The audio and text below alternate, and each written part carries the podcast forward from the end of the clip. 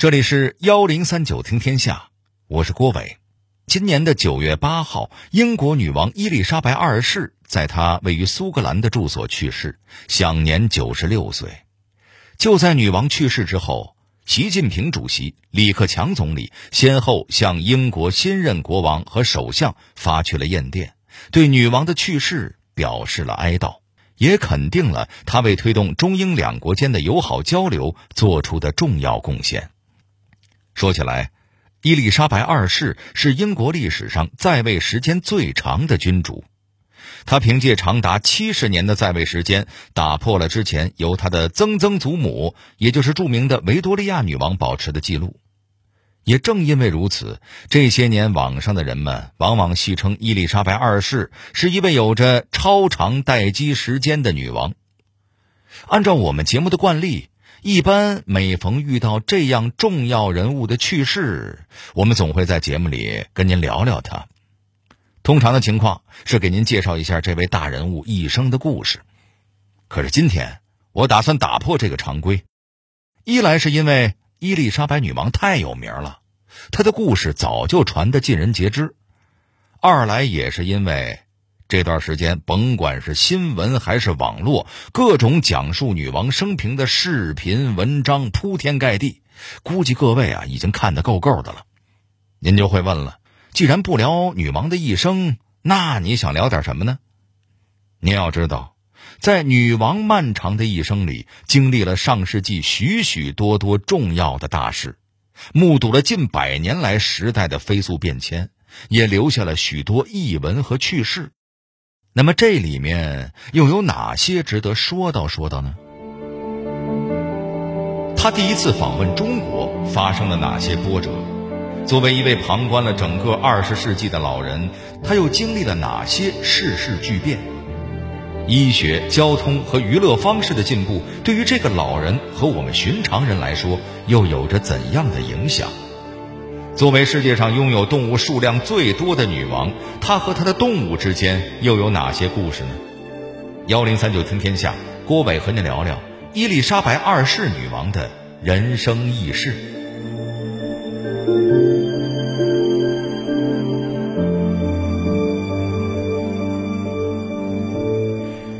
首先要聊的，自然是和咱们中国有关的话题了。在习近平主席发往英国的唁电里，曾经专门提到，伊丽莎白二世是有史以来第一位访问中国的英国国王。那还是在1986年，应中国政府的邀请，女王和她的丈夫菲利普亲王对中国进行了为期六天的正式访问。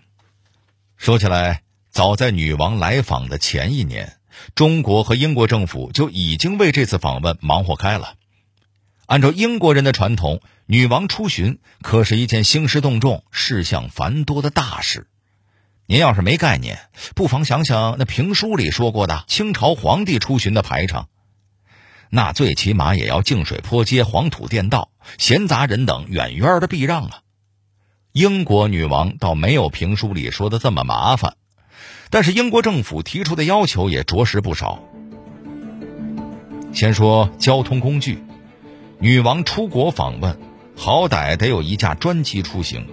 除此之外，女王出访还需要动用皇家游艇“大不列颠尼亚号”，这是一艘设施完美的豪华轮船，号称是英国的流动王宫了。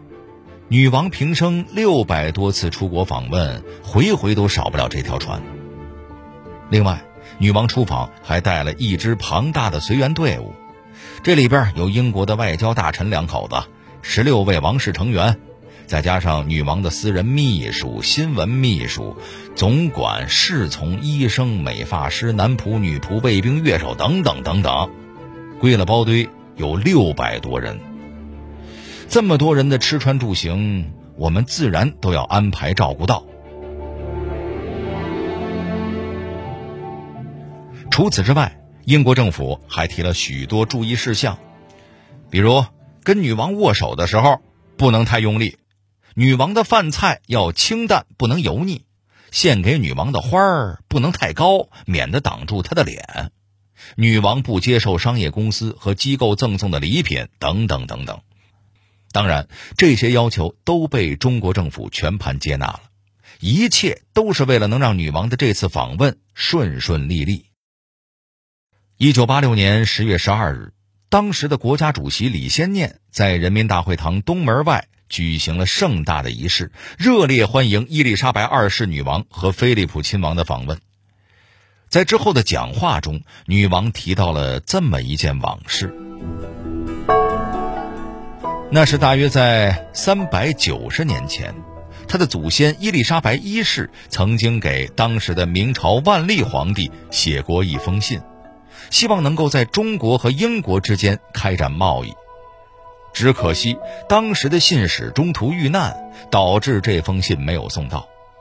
女王随后幽默地说：“幸运的是，从1602年以来的邮政事业已经进步了许多，所以我们顺利地收到了中国政府的邀请信，也能够顺利地来到了这里。”讲完了这番话，女王还特意拿出了当年伊丽莎白一世写给万历皇帝那封信的复印件，送给了李先念主席作为纪念。第二天，邓小平在钓鱼台国宾馆与女王夫妇进行会谈，还一起吃了午餐。很高兴见到你。Your Majesty, I'm very happy to meet you here. 请你接受一个中国老人。老头子对你的欢迎。您要知道，邓小平的烟瘾很大，之前会见客人的时候，几乎是一根接一根不带停的。可是当他得知女王不抽烟之后，在整个会见和宴会期间，居然一根烟都没吸，表现出了极大的自制力，这让女王非常感动。以至于在之后写给邓小平的信里，还专门感谢了他的这种绅士风度。在后面的行程中，女王夫妇登上了长城，留下了一张著名的合影。之后，他们又访问了西安，近距离的看到了兵马俑，还去了上海、昆明和广州。在广州结束访问之后，女王一行又来到了香港，又从这里乘船离开，结束了这次中国之行。虽然女王对中国的这次访问只是她一生中许多次出访中的一次，但是，对于那个时候的中国和英国而言，这次访问却有着不同寻常的意义。在那之后，中英两国间的交流开始不断增多，文化和贸易往来的次数也开始大幅提升。对于这中英两个古老的国家而言，两国间的关系进入了一个全新的阶段。伊丽莎白二世出生于一九二六年，在她将近百年的一生中，世界发生了许许多多的改变。这些改变和我们有着怎样的关系？对于女王的生活又有着怎样的影响呢？通常情况下，人们最关心的事情无外乎跟生活相关的衣食住行。既然这样，我们不如先来说说行。对英国来说，早在女王出生以前，电车就已经成为城市里流行的交通方式。最先出现的是有轨电车，在女王五六岁的时候，无轨电车发明了出来。到女王二十多岁的时候，伦敦著名的标志物双层大巴出现了。再后来，地铁出现了，火车也越来越发达，甚至还能从海底下通行了。这可不是我瞎说。一九九四年，连通英国和法国的英吉利海底隧道开通，伊丽莎白二世就是坐着火车访问法国，去和当时的法国总统密特朗会面的。当然了，相比于火车，女王开汽车出门的机会更多一些。真要追溯起她老人家跟汽车的缘分，那能上溯到一九四五年，那会儿二战还没结束呢。十九岁的伊丽莎白公主就加入了英国本土的支援部队，负责驾驶和维修汽车。她也因此成为了英国王室第一个接受过正规训练的修车师傅。在之后的几十年里，老太太也是一直喜欢开车，最喜欢开着自己的那辆深绿色的路虎揽胜汽车到处转悠。在这儿啊，我们得插上一句：考虑到这款汽车的价位，我得说。我也挺喜欢这车的，值得一提的是，一般人开车，您总得有个驾照吧？可是多年以来，这伊丽莎白二世却一直是无证驾驶。为什么呢？因为全英国的驾照都是以女王的名义签发的，而老太太一直觉得自己给自己发个驾驶许可证，那就是画蛇添足，多此一举啊，实在是没必要。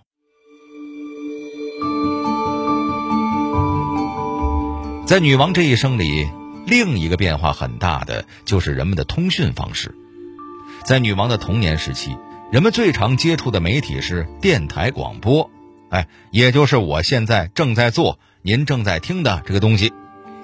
一九四零年，伊丽莎白公主发表了她平生第一次公开讲话，用的就是电台的广播。那时候她才十四岁，英国正陷入二战中。让我们来听听当时的录音。In wishing you all good evening, I feel that I am speaking 在 to 此 friends 祝 and 大家 companions 晚上好。who have shared with my sister 我感到自己正在和朋友和伙伴们谈话，你们同我和我的妹妹一起，共同度过了许多收听儿童时间的快乐时光。在这个国家，成千上万名孩子被迫离家，与自己的父母分离。我和我妹妹玛格丽特对你们表示深切的同情。因为我们从经验中了解到，离开我们至亲至爱的人意味着什么，所以对于到新环境中生活的你们，我们在此发出诚挚的慰问。与此同时，我们要向国外那些善良的人们致谢，是他们敞开了自己的大门，迎接了你们。我们所有仍留在国内的孩子们，会时常想念我们的亲朋好友。他们已经远赴海外，走过数千英里去寻找战争期间的临时家园，在加拿大、澳大利亚、新西兰、南非以及美国寻求暖心的迎接。我和我的妹妹对这些国家了解颇多，我们的父母常常跟我们讲他们到世界各地游访的经历。因此，对我们来说，不难想象你们都在过什么样的生活，也不难想象你们必定会看到的新景象和你们必定在体验的冒险经历。但我们相信，你们也都会常常想念祖国。我知道你们不会把我们忘记，正因为我们不会忘记你们。所以在这里，我想代表所有还留在国内的孩子们，将我们的爱和最好的祝愿都送给你们，还有收留你们的好心人。在结束我的发言之前，我可以真诚地告诉大家，我们这群留在国内的孩子，充满了快活与勇气。我们都在尽我们的所能去帮助我们勇敢无畏的水手、士兵和空军。我们也都在努力尝试去承受战争所带来的危险和悲伤。我们当中的每个人都明白，到最后一切都会好起来的，因为上帝在护佑我们，并给我们带来胜利与和平。而当和平到来的时候，要记住，这将属于我们，属于今天的孩子们，让你未来的世界变得更加美好和幸福。Good night, children. Good night, and good luck to you all.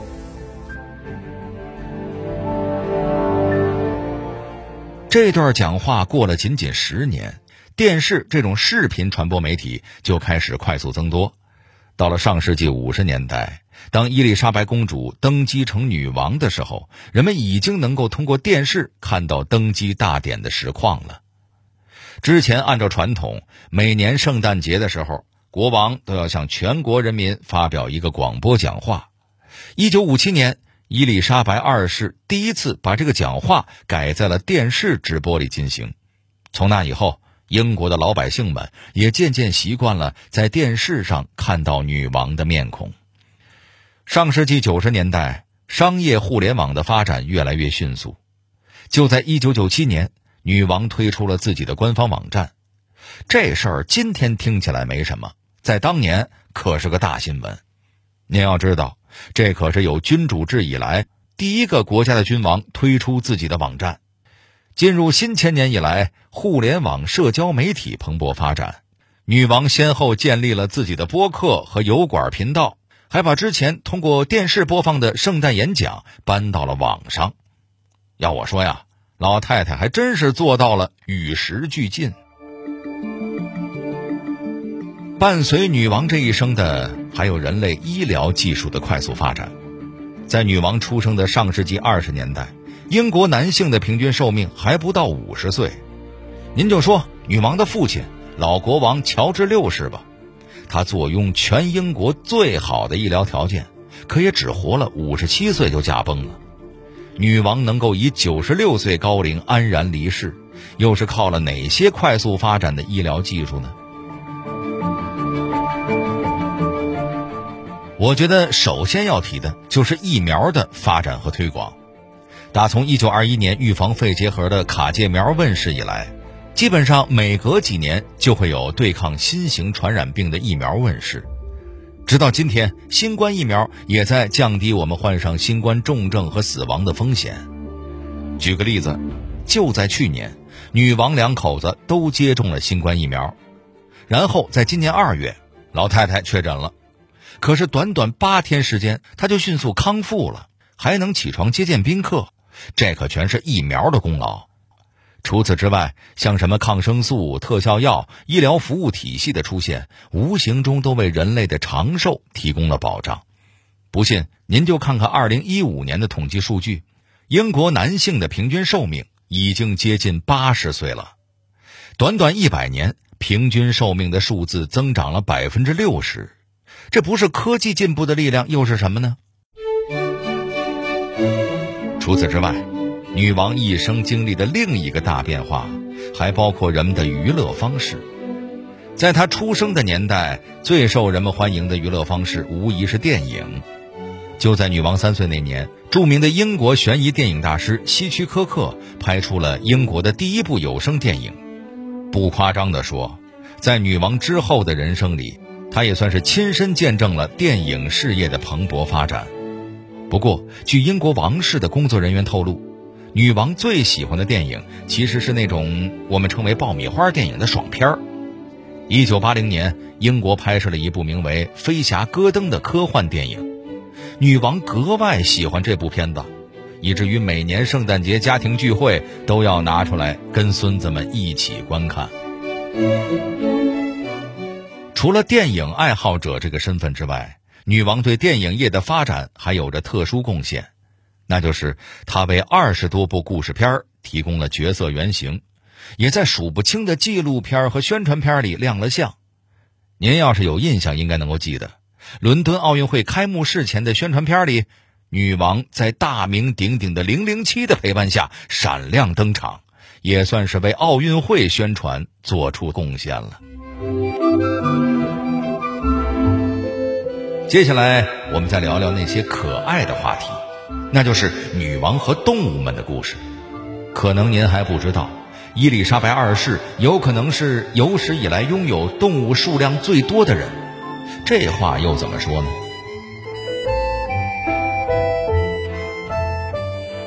英国有这么个法规。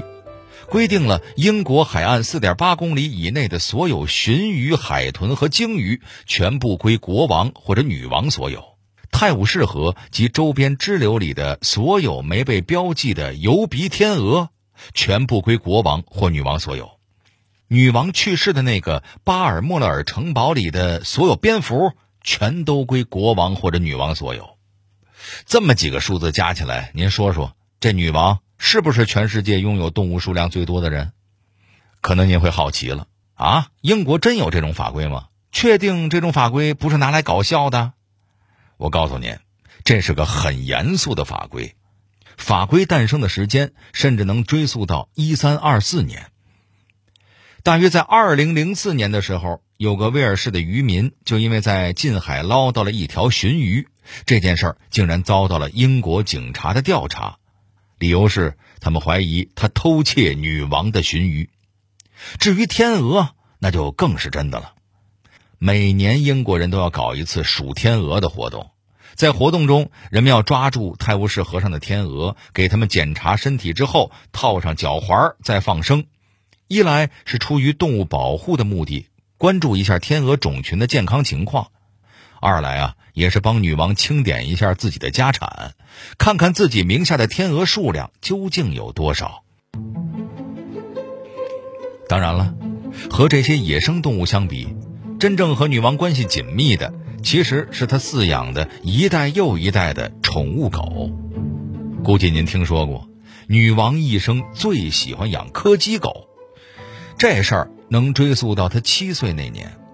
至于她养狗的动机也很简单，因为身边有朋友养了，所以自己也想养。于是，女王的父亲送给她一只柯基。只可惜这只小狗训练的不太好，咬伤过一些来访的宾客。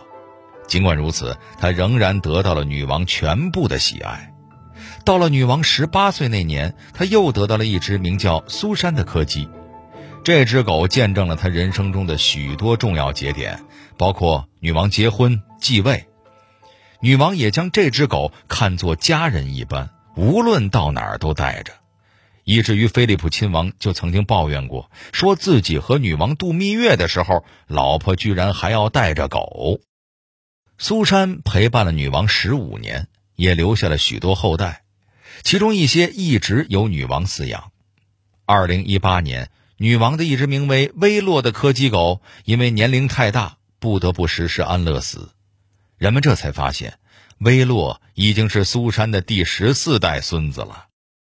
那么，女王到底有多喜欢柯基呢？这么说吧，除了像一般的爱狗人那样跟狗同吃同住之外，女王为了自己的柯基，甚至差点和亲生女儿闹掰了。这又是怎么回事呢？有一年，女王因病动了个手术，正在术后休养的时候，女儿安妮公主带着自己养的牛头梗登门探望。当房门打开的时候，女王的柯基出门迎接公主，却没想到被公主带来的牛头梗一口咬在了腿上。虽然柯基后来得到了兽医细心的照顾，却还是在几天之后因为伤重去世了。这只柯基的死让女王伤心了很多天，以至于在之后挺长一段时间里，他都不愿意跟自己的女儿讲话。要知道。这可不是公主的牛头梗第一次犯事儿了，之前他就在公园里咬伤过两名儿童，公主为此缴纳了五百英镑的罚款。这么想来，女王生气也是情有可原了。这也告诉我们一个道理啊，那就是遛狗一定得拴绳啊。关于女王的各种轶事还有不少，考虑到时间的原因呢，我就不给您赘述了。可能很多人都有一个疑惑：君主制是一种早就该被人类放弃的制度了。既然如此，为什么伊丽莎白二世女王还能有如此大的影响力呢？我个人觉得呀，人们眼中的伊丽莎白二世肯定不仅仅是一位女王了，他们觉得她就像是隔壁家的老奶奶一样，那么的亲切和蔼，关心周围的一切人。在过去的若干个重要的历史时期，这位老奶奶就像家人一样，一直在鼓舞和关心着自己的国民。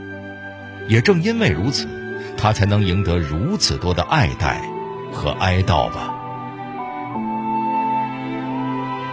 好了，这里是幺零三九听天下，我是郭伟。最后，我代表节目编辑于达、程涵，小剧场配音赵一彤，感谢您的收听。